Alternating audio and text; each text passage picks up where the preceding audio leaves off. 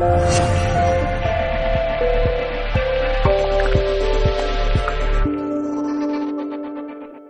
verdadera dieta mediterránea. Bueno, eh, la dieta mediterránea sería extrapolable para también cualquier dieta. Lo digo porque se, se considera ya patrimonio de la humanidad, ¿no?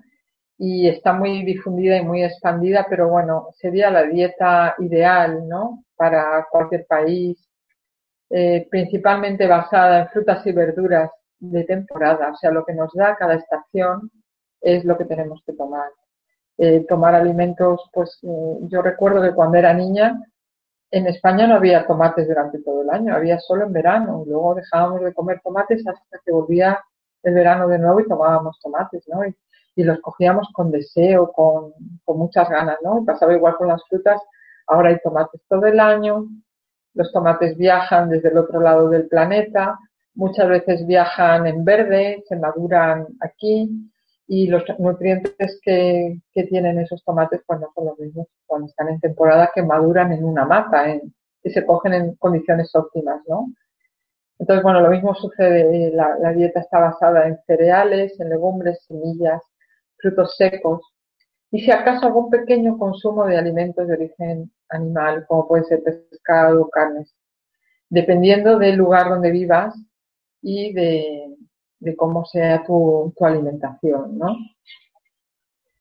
Entonces, eh, antes también, pues las personas que vivían en la costa, de vez en cuando, pues sobre todo cogían pescados que añadían para dar sabor a sus arroces o así, ¿no? Incluso eran, eran pescados que no consumían. Y en cuanto a las carnes, pues sucedía igual, pues se, tenía en casa gallinas, eh, se consumían los huevos, de vez en cuando se consumía esa gallina, pero a lo mejor esa gallina estaba dos años en casa, ¿no? Y, y, se, y se comía pues en pequeñas cantidades en días festivos, o se tenía un cerdo, una, una vaca, para tener luego la alimentación para todo el año, ¿no? Eh, desde luego, eso no eran alimentos eh, más integrales, sin procesar, sin envasar, sin fecha de caducidad, eh, como ahora los alimentos que, nos dan eran alimentos que, que se cogían y se consumían de inmediato, ni siquiera pues hace 50 años había frigoríficos para conservar la, la, comida en casa, ¿no?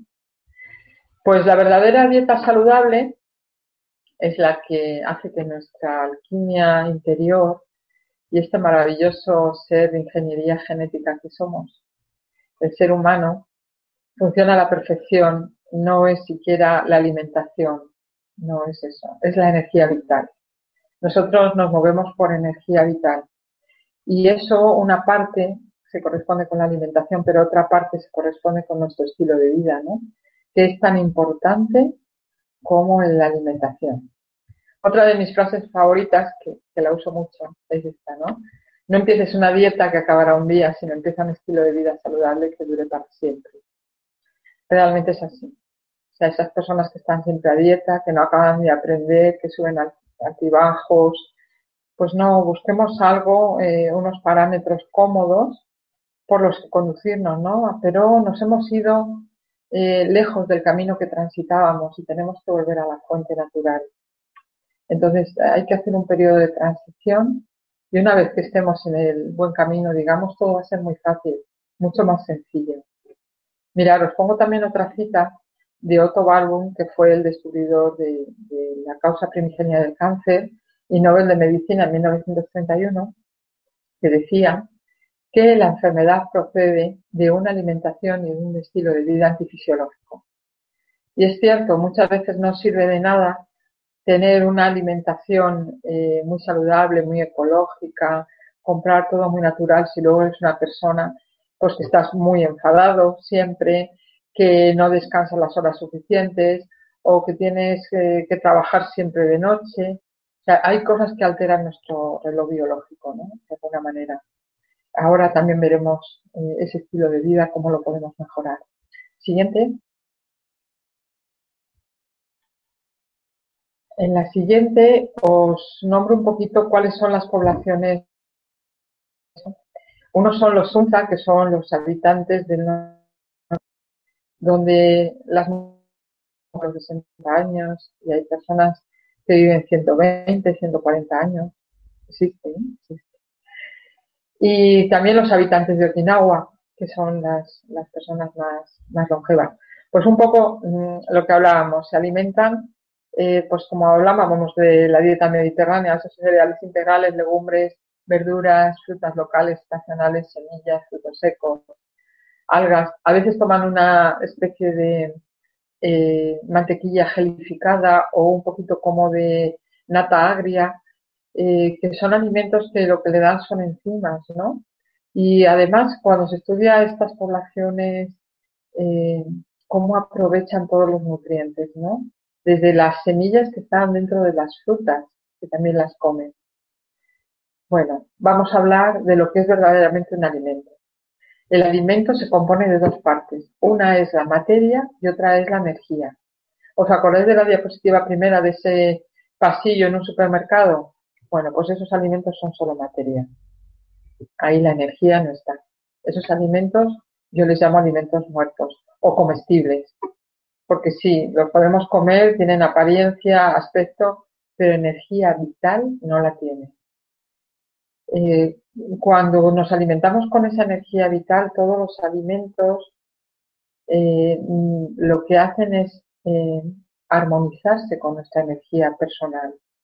Y ahora lo vamos a descubrir también. Bueno, cuando una alimentación es mala, la medicina no funciona. Y cuando una alimentación es buena, la medicina no es necesaria. Es un gran proverbio ayurveda que también hay cosas que casi casi no las deberíamos de tatuar para tenerlas presentes todos los días. Siguiente.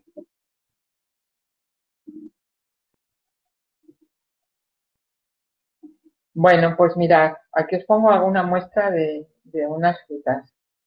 Es importante fijarnos en las frutas. Casi todas las frutas tienen o forma así concéntrica eh, en torno a forma redonda, también tienen forma oval, tipo huevo, semilla, ¿no? Y bueno, ya decía Rudolf Steiner, ¿no? La planta verde es la parte visible de un campo de energía en espiral. Entonces, esa, esa forma en la que se concentran los, los alimentos en torno a un núcleo o esos colores que tienen, daros cuenta que esos alimentos como son los embutidos, las carnes o los pescados no tienen el color que van a tener las frutas. Pues cuando nos alimentamos de fruta, nos alimentamos de frutas, verduras, alimentos vivos, como yo digo. Nos alimentamos de vida, de energía vibracional, de luz, de color, incluso de geometría sagrada. Es muy importante tener en cuenta que armonizar nuestra energía viva con una energía viva de los alimentos es muy fácil, mientras que armonizar nuestra energía con una energía muerta o sin energía de un alimento procesado o de una carne o de un embutido es muy difícil. Pasamos a la siguiente.